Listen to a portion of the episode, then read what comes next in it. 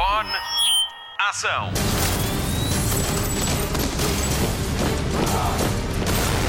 Hollywood Express. Olá e bem-vindo a um Hollywood Express especial estrelas. A nossa estrela principal, Patrícia Pereira, está em casa a descansar o seu pé, mas eu, Marta Campos e o Pedro Andrade estamos por cá para lhe dar boas notícias. Esta semana não temos notícias de cinema nem de televisão, mas temos três entrevistas muito especiais. Temos um exclusivo nacional com Russell Crowe a propósito do filme Exorcista do Vaticano, saltamos para as comédias Teen com Dylan Sprouse e Virginia Gardner e acabamos com a Jennifer Garner a falar-nos da nova série da Apple TV Plus. Comecemos então pelo Exorcista do Vaticano. Pedro Andrade, o palco é teu. Hollywood Express. Spotlight. Whatever you do, you only do because God allows it. Did he allow that?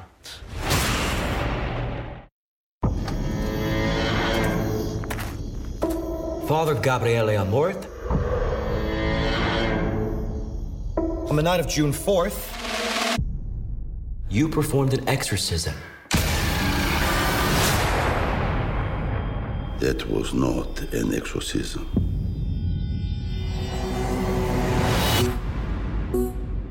The majority of cases do not require an exorcism. 98% are recommended by him to doctors and psychiatrists. Hollywood Express. Russell Crowe já foi o gladiador, já foi Noé e agora? Agora assume o papel do padre Gabriele Amorth, que foi o exorcista principal do Vaticano durante mais de 30 anos. Inspirado então em factos reais, o novo filme de Julius Avery mergulha de cabeça nesta história de possessão de um rapaz que também promete ser o caso mais difícil deste protagonista. E já que falamos em Gabriele Amorth, esqueça tudo o que já viu em filmes deste género. Com Russell Crowe vai conhecer um padre muito cool, ah, com um enorme sentido de humor, com óculos de sol, meias vermelhas e que anda numa scooter sempre cheio de estilo. His life was fascinating. He'd um, done some in- in- incredible things over the course of time, you know. He, he comes from Modena, which is also where Ferrari comes from, which is why he wears the red socks. And I'm glad you said scooter and not Vespa because it's actually a Lambretta. Um, yeah, I just found, you know, the way he approached his work and um, how he remained so effective in that job, you know, when it's such an extreme job. These things were fascinating to me. Neste filme acompanhamos então a possessão e o exorcismo de um rapaz em Espanha, isto em 1987, que afinal revela bem mais do que estamos à espera. E para este trabalho, Russell Crowe passou longas temporadas em Roma, onde pôde conhecer alguns dos colegas do padre Amorth, um deles, imagine bem, com quem fez mais de 160 exorcismos. I've been to Rome a lot over over time. I have a great relationship with the people in the city of Rome. Actually, last year they named me Ambasciatore di Roma nel Mundo, ambassador to Rome in the world. So that was a, you know, it's only an honorary title or whatever, but you know, I was born in New Zealand, so it seems quite significant to somebody like me. Um, but yeah, I love being in Rome, and I. Uh, was afforded the opportunity to meet with uh, friends of his and colleagues of his, and also uh, one fellow who'd done 160 exorcisms with him. So those conversations were very interesting and informative. And one of the things that I got out of those conversations was my personal desire to try and capture a little bit of the spirit of the man, you know. Um, I've taken a lot of license with how he looks and, you know, um, some of the things involved, but, uh, you know, the glasses, though, I got them from a photograph of Gabriele, you know. Um, there, so there's definitely poetic license in that. But um, I think, you know, his attitude towards his, his uh, um, superiors, shall we say, in the church or to the hierarchy of the church itself, his sense of humor, um, his selflessness, you know, these things are, are captured in the film. Russell Crowe, que não costumamos ver em filmes de terror, garante que quem for ao cinema também vai ficar fascinado pelo padre Amorth. He produced radio, you know, he produced television. He wrote hundreds and hundreds of articles for interfaith magazines. And it wasn't until he was 60 he gets tapped on the shoulder to become an exorcist, and that begins another whole chapter of his life.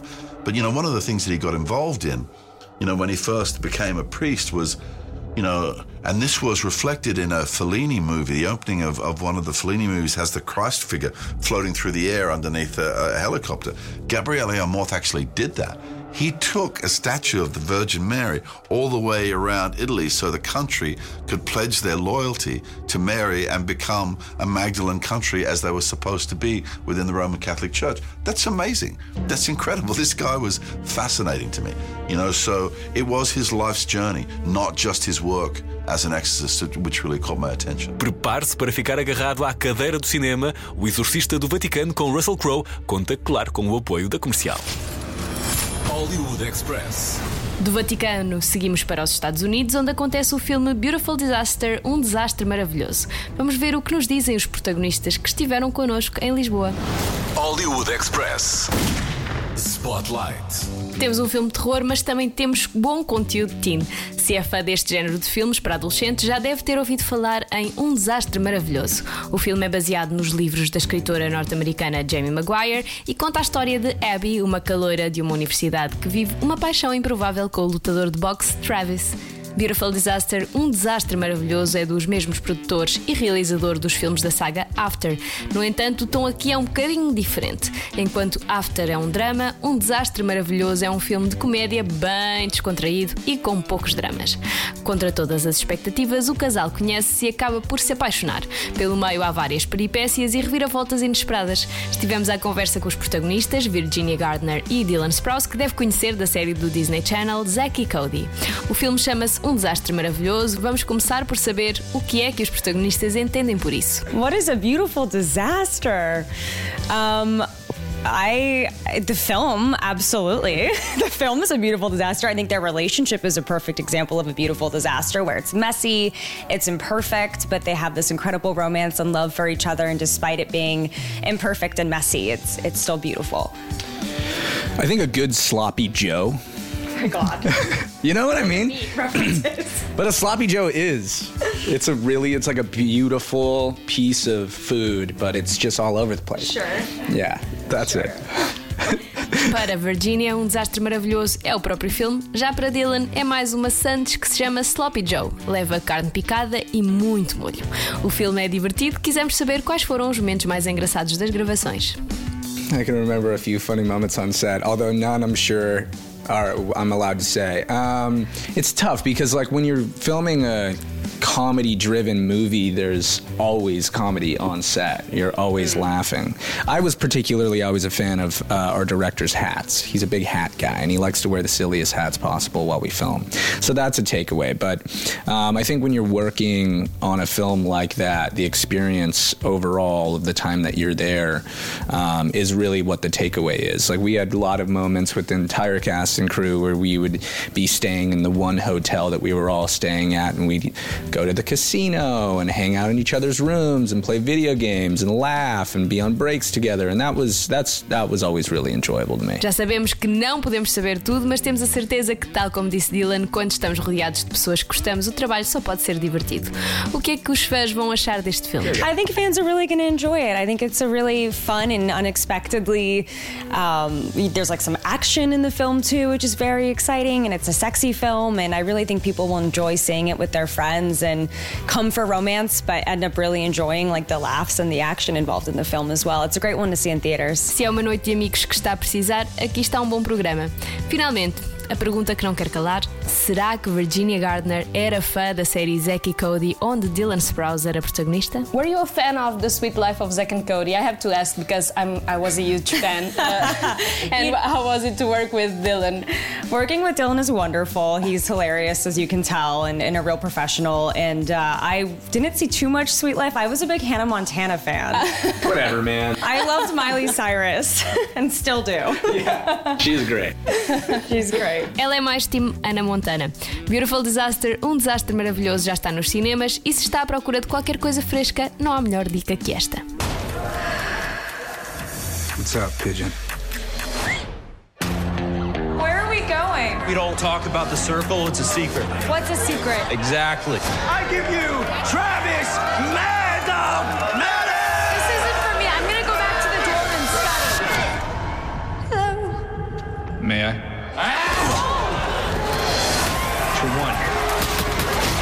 you standing here i don't know if that's good for me see you later pigeon What was the deal with the one guy covered in tattoos? Oh, that's his roommate. He's a sophomore. That guy goes to college? You're not my type. I'm everybody's type. Wow. So hot. No one's my favorite. It's too late to close it now. Why are you here? I'm just trying to take you to dinner. I'll pick you up at 8. I must break you. Go for it. That's who you're fighting? Is this your weird little way of admitting you like me? I don't like you. If he manages to lay a hand on me, I'll go without sex for a month. Like a bet? Yeah. And if I win, you have to stay with me for a month. Ooh. Hollywood Express. A última estrela a passar por este podcast é a icónica Jennifer Garner. O Pedro Andrade falou com ela e conta-nos o que podemos esperar da nova série da Apple TV Plus. Hollywood Express. Spotlight. I haven't heard from Owen in 24 hours. Your husband is not who you think he is. What defines you? What defines you? I ask first. There's nothing I wouldn't do for my daughter. Mrs. Michaels? Mr. Michaels asked me to give this to you.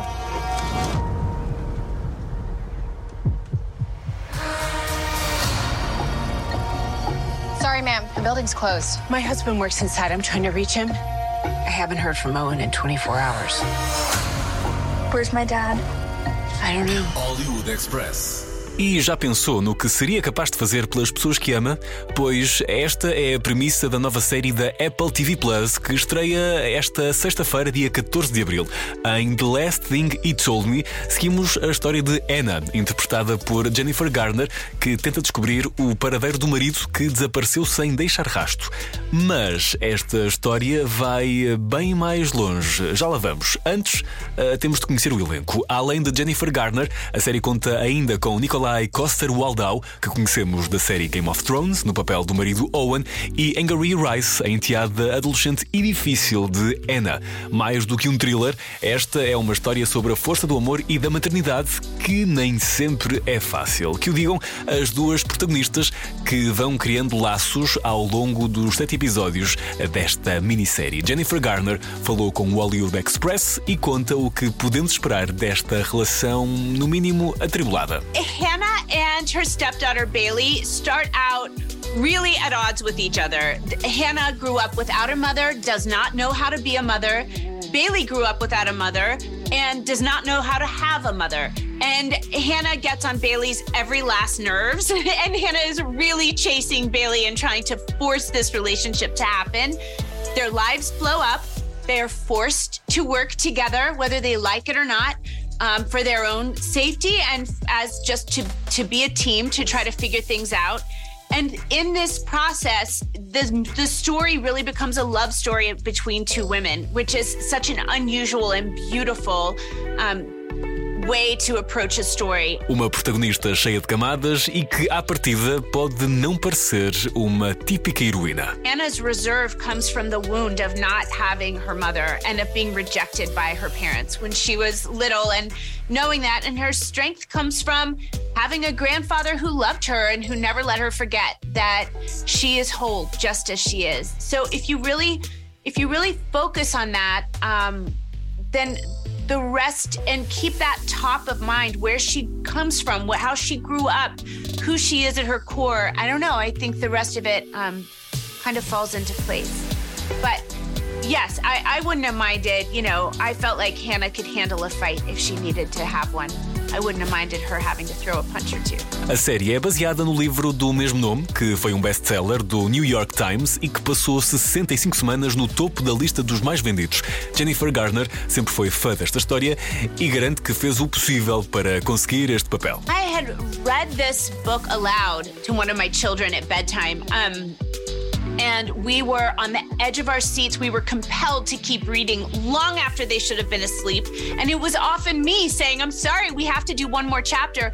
Laura Dave has written this novel that is so incredibly human at the center, and that drives it. But then on top of it, there's this propulsive energy of a thriller that just keeps turning on a dime, one after another after another, and you, you're constantly taken by surprise.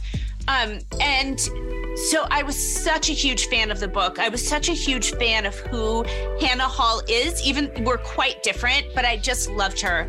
And so yeah, when the when the role became available, I um I, I've been friends with Reese forever, and I would never put her in the position of saying to me, I can't hire you. You know, I just I, I just had to say to her, look, putting 20 years aside, this is why I am just I believe that I can do this role and why it is so important for me to give this my all. And I wrote to to Reese, I wrote to her producing partner, um, Lauren Neustadter, who's a powerhouse, and then all the way up in Apple as well. Como diz Jennifer Garner, prepare-se para ficar colado ao ecrã. I was interested in the story really because of Laura Dave's writing and because it just kept surprising me and it just kept um, it, it just absolutely kept me on my toes. And then at the center of it was the most human story you could possibly imagine about these women. So but yes i did find it delicious that the stepmother here is it's the ultimate stepmother vindication story isn't it? The Last Thing He Told Me com Jennifer Garner, já disponível na Apple TV Plus. Hollywood Express, o podcast de filmes e de séries da Rádio Comercial. Fim de mais um Hollywood Express com Patrícia Pereira, Marta Campos, Pedro Andrade e Mário Rui. Voltamos para a semana com mais novidades. Até lá, bons filmes e bom surf no sofá. Luzes. Microfone. Ação.